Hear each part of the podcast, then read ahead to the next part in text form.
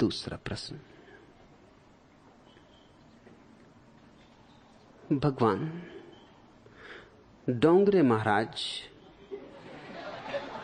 अपने प्रवचन के बाद श्रोताओं को लस्सी, बूंदी इत्यादि प्रसाद वितरित करवाते।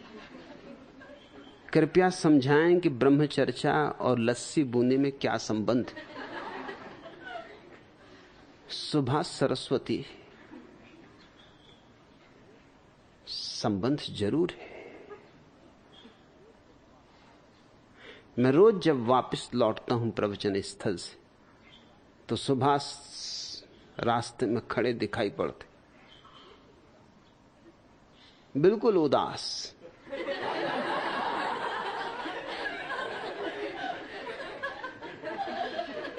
तभी मैं सोचता हूँ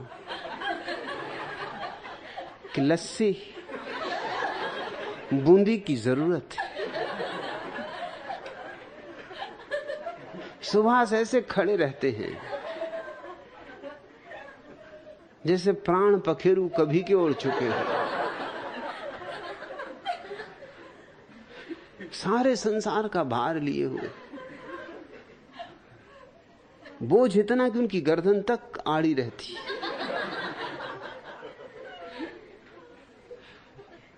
तब मैं भी सोचने लगता हूँ कि प्रवचन के बाद लस्सी और बूंदी बटनी चाहिए। ये बेचारे सुभाष को देखो।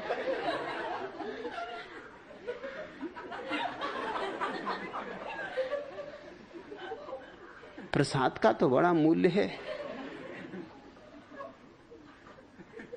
मेरे गाँव में एक कबीर पंथी महंत थे। साहबदास जी। महामूढ़ थे। मतलब ये कि डोंगरे महाराज वगैरह कुछ भी नहीं उनके सामने।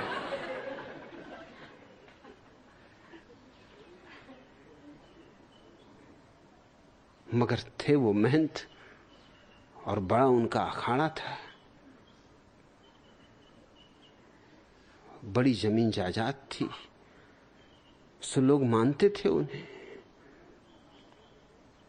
और मैं इसका लाभ उठाता था।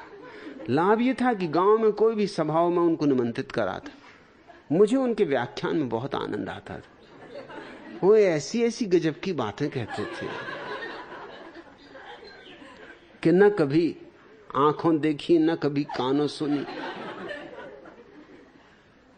वो क्या चले गए संसार से? संसार में वो बात ही ना रही। मैं आमतौर से किसी के मरने पे दुखी नहीं होता, मगर साहबदास जब मरे तो मैं दुखी हुआ। उनको मैं निमंत्रण कराता था।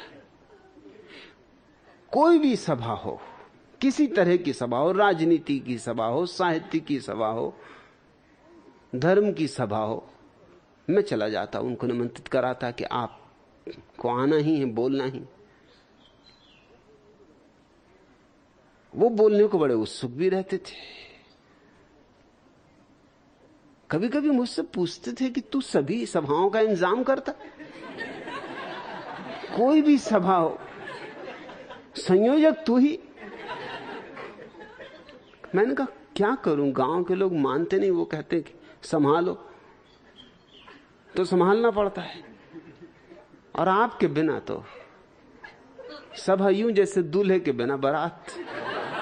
आपको तो आना ही होगा। और पक्का कर लेने के लिए कि वहाँ ही जाएँगे। वो तो आ ही जाते। वो तो हमेशा ही आ जाते थे। फिर भी मैं किसी व्यक्ति को भेज देता कि तुम तो मौजूद ही रहना। देर अबेर ना हो, क्योंकि उनके बिना सभा बेकार। और जो भी सभा करते वो मुझसे डरते। वो मेरे पास हाथ पैर जोड़ के खबर पहुंचाते कि आप साहबदास जी को मत बुला लाना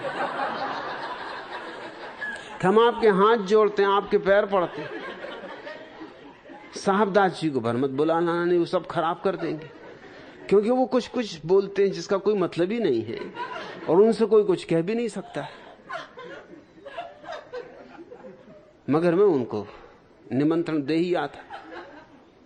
और वो जैसे आते मैं मंच के पास ही खड़ा रहता और कहता साहबदास जी आइए बिराजिए बिराजिए तो उनको भी भरोसा रहता कि मैं संयोजक हूँ। और उनके डर के मारे, क्योंकि उनके थे तो वो महंत बड़े। कोई ये भी नहीं कह सकता था, भाई, तुम कौन हो? तुम क्यों उनको बिठाते हो मंच पर? जब हमने इनको बुलाया ही नहीं। तो ऐसे दोनों के बीच में बात चल जाती थी, उनसे कोई कह नहीं सकता था कि आप क्यों मंच पे चढ़ रहे मुझसे कोई कह नहीं सकता था उनके सामने कि तुम क्यों उन्हें मंच पे बिठा रहे तो उनको भी भ्रांति रहती कि मैं संयोजक हूँ। और लोगों को भी पक्का था कि मैं बुला के लाऊँगा, मैं बिना उनके सभा होने नहीं दूँगा।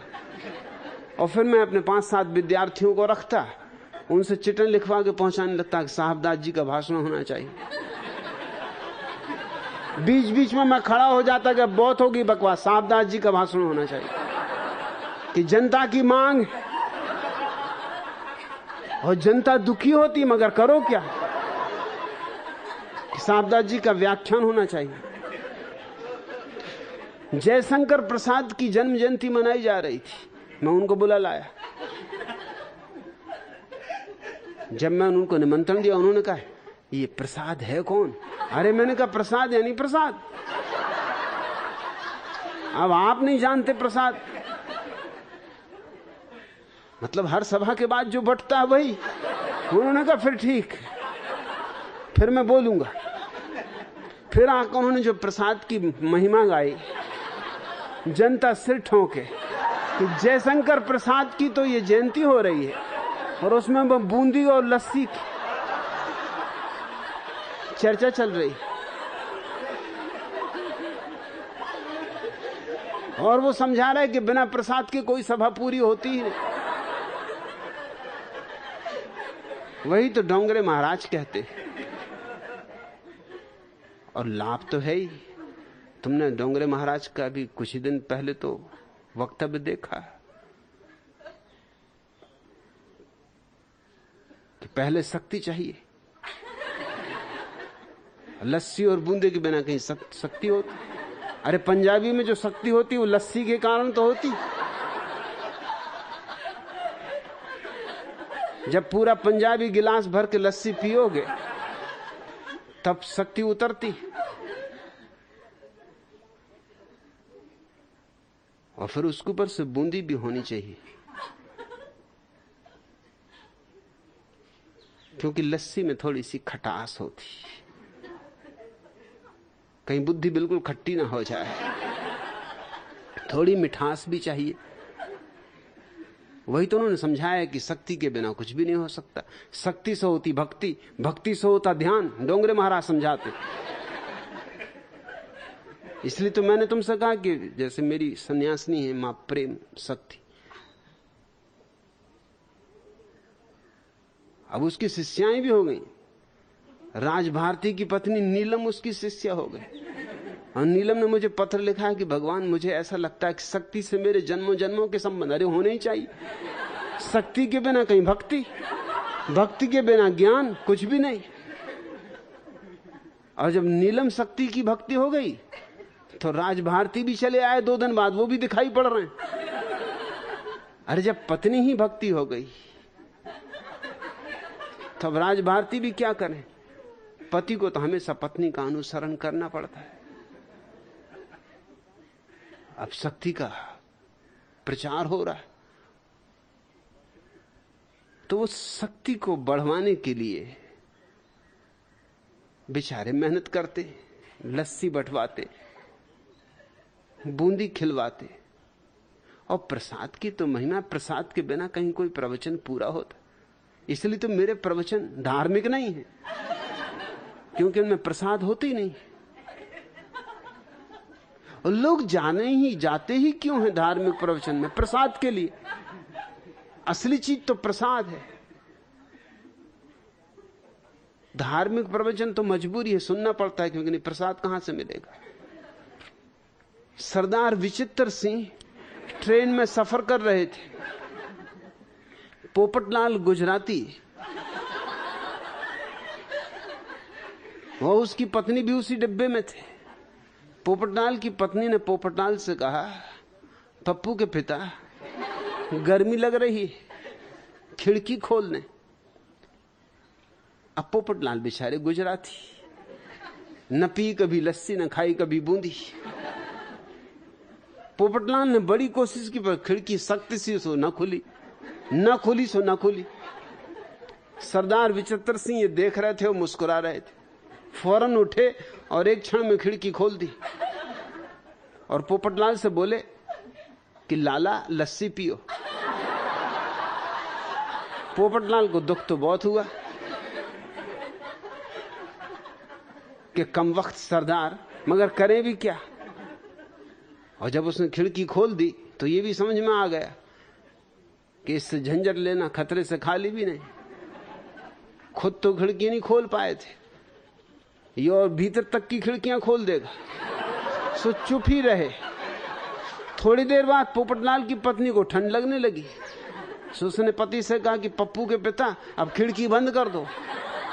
सख्त होने के कारण खिड़की पोपटलाल से बंद नहीं हुई। फिर विचित्र सिंह उठे और उठ के खिड़की बंद कर दी। बोले, लाला, लस्सी पियो। पोपटलाल को बहुत बुरा लगा। गुजराती थे, सहनशील थे। शांति रखी। गांधीवादी थे। अहिंसा में भरोसा करते थे। भीतर ही भीतर अहिंसा परमो धर्मा का विचार भी किया। मगर चोट तो बहुत लगी कि लस्सी पियो। ये कम वक्त सरदार बार बार लस्सी पियो लस्सी पियो। इसने समझ क्या रखा है? और फिर पत्नी के सामने ही बेजती हो रही, एकांत भी होता, पत्नी ना होती तो भी ठीक था। पत्नी पे भी विचित्र सिंह का असर पड़ रहा है। वो भी विचित्र सिंह की तरफ़ आँखें फाड़ फाड़ के देख रही, अरे मर्द बच्चा मालूम होता है। पोपटलाल वैसे ही छोटे और छोटे हुए जा रहे। पोपटलाल को बहुत बुरा लगा। बदला लेने का इरादा किया। रास्ता ढूँढने लगे, कोई अहिंसा, अहिंसावादी कोई रास्ता होना चाहिए, जिसमें झगड़ा झांसा भी ना हो, क्योंकि आदमी खतरनाक है। और वहाँ कोई और है भी नहीं, पत्नी है पोपटाल है, और विचित्र सिंह पिटेंगे भी, और पत्नी भी हाथ से जाएगी। क्योंकि पत्नी इतने गौर से देख रही विचित्र सिंह को। वो जंजीर खींचने का झूठ मूठ बहाना करने लगा। पोपटलाल ने तरकीब निकाली, गांधीवादी तरकीब। झूठ मूठ जंजीर खींचने का बहाना करने लगा। पोपटलाल से जंजीर न खींचते देखकर विचित्र सिंह ने, आओ देखा ना ताओ थे तो सरदार ही। आ गए चक्कर में। सटाक से जंजीर खींच दी। और पोपटलाल से बोले, लाला, मैंने कहा ना कि लस्सी पियो। झटके के साथ ट्रेन रुक गई। गार्ड आया। बिना किसी कारण जंजीर खींचने के कारण विचित्र सिंह को पाँच सौ रुपए का जुर्माना भरना पड़ा। पोपटलाल प्रसन्न कि क्या मारा? चारों खाने चित्त कर दिया इशारे से चित्त कर दिया ना, हल्दी लगी, ना फिट करी। रंग चोखा हो गया। सीना फुला के गौर से पत्नी की तरफ़ देख के मुस्कुरा रहे कि देखा पप्पू की माँ, क्या लस्सी पिलाई सरदार को। अब बोलने की बारी स्वभावता पोपटलाल की थी। बोले, सरदार जी, लस्सी के साथ थोड़ी थोड़ी बूंदी भी खाया करो। क्योंकि बूंदी में मिठास होती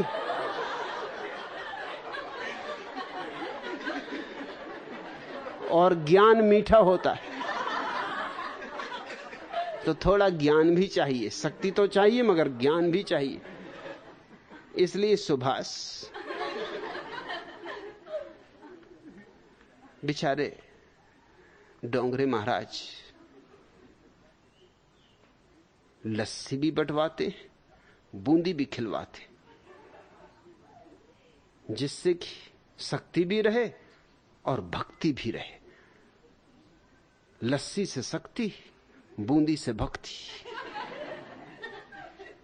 अरे कबीर दास जी कही गए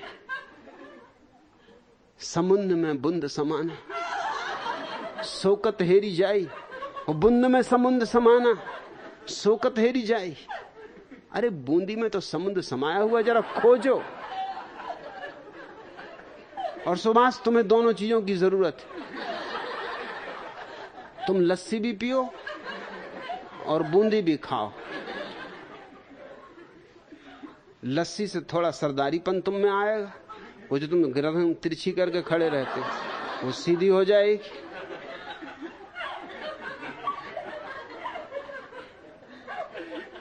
और बूंदी से तुम्हारा ज्ञान भी थोड़ा बढ़ेगा। नहीं तो अज्ञानी के अज्ञानी रह जाओ। और तुम्हारी अवस्था पोपटलाल की, क्योंकि पत्नी सुभाष की गुजराती तुम पत्नी का भी ख्याल रखो, अगर लस्सी न पी, लाला।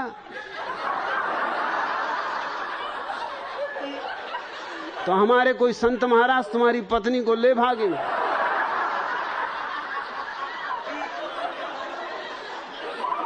पहले से सावधान कर देना उचित।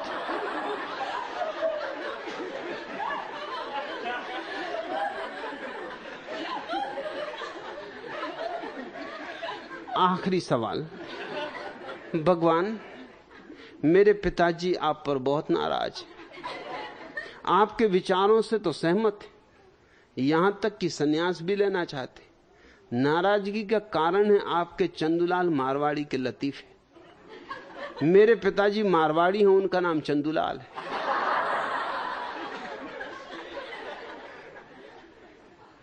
विजय, ये तो बड़ा तुमने अच्छा किया, याद दिला दी। या आठ दस दिन से मैं चंदूलाल को बिल्कुल भूले ही हुआ था।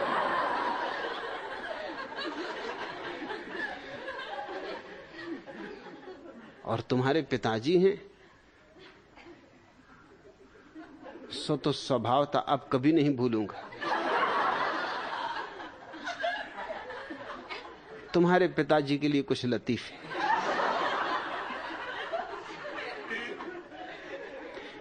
न्यायाधीश ने अदालत के कटघरे में खड़े सेठ चंदूलाल से कहा, इतनी छोटी सी बात के आधार पर सेठ तलाक नहीं दिया जा सकता।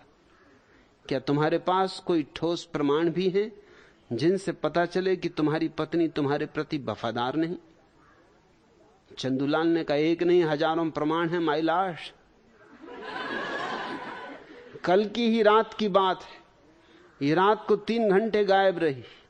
और पूछने पर सफ़ाई पेश करने लगी कि मैं अपनी सहेली गुलजान के साथ सिनेमा देखने गई थी। जज ने पूछा, मगर तुम्हें यह कैसे पता चला कि तुम्हारी पत्नी झूठ बोल रही थी?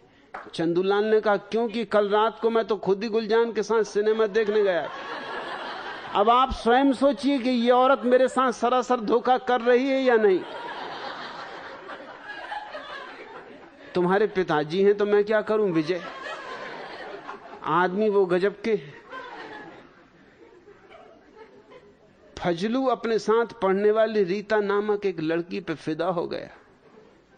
एक दिन ये पता लगा कि, कि वह किस मोहल्ले में रहती फजलू वहाँ जा पहुँचा। अब मुश्किल ये थी कि उसका घर कैसे ढूंढा जाए। फजलू ने सामने से चले आ रहे एक वृद्ध सज्जन से पूछा दादाजी क्या आपको पता है कि रीता कहाँ रहती? मैं उसका भाई हूँ लेकिन पाँच छह सालों के बाद इस शहर में आया हूँ। अतः पहचान नहीं पा रहा हूँ कि उसका मकान कौन सा है। सब बदला बदला नज़र आ रहा है। उस बूढ़े आदमी ने फजलू के कंधे पर हाथ रख के कहा, तुमसे मिलकर बड़ी प्रसन्नता हुई बेटे। मैं रीता का बाप सेठ चंदूलाल मारवाड़ी हूँ।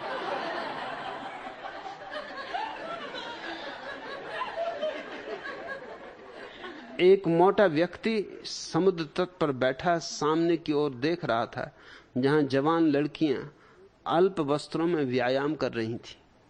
पास से गुजरते हुए दूसरे मोटे व्यक्ति ने कहा आपका क्या ख्याल है सेठ चंदूलाल? क्या इससे वज़न घटता है? चंदूलाल ने जवाब दिया, क्यों नहीं? इसी दृश्य को देखने के लिए तो मैं रोज सुबह तीन मील चल कर आता हूँ। अरे वज़न क्यों नहीं घटेगा? घटता है।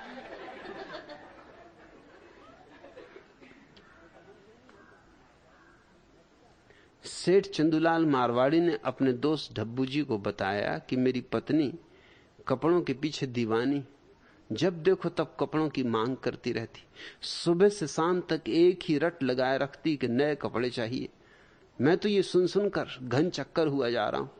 शादी को 20 साल हो गए, एक दिन ऐसा नहीं होता जब वो कपड़ों की रट न लगाती हो। बस कपड़े कपड़े कपड़े। डब्बू जी बोले आश्चर्य की बात है, आखिर वह इतने कपड़ों का करती क्या है? चंदुला ने कहा, मुझे क्या पता? मैंने तो आज तक एक भी कपड़ा खरीद कर दिया नहीं। अरे जब दहेज में मिले, वस्त्रों में सब आराम से चल रहा है। तो नए कपड़े में भला क्यों पैसा व्यर्थ किया जाए? कल फिर मुझसे कहने लगी कि अब तो कपड़े नाम मात्र को ही बचे पड़ोस के छोकरे खिड़की में से झाँक झाँक के तमाशा देखते। अब तो कुछ करो, मोहल्ले भर में हँसी होती। डब्बू जी ने पूछा तो फिर तुमने कुछ किया? सिर चंदूलाल बोले, और भला क्या करता? यही किया कि एक पुरानी साड़ी का पर्दा बना के खिड़की पर लटका दिया।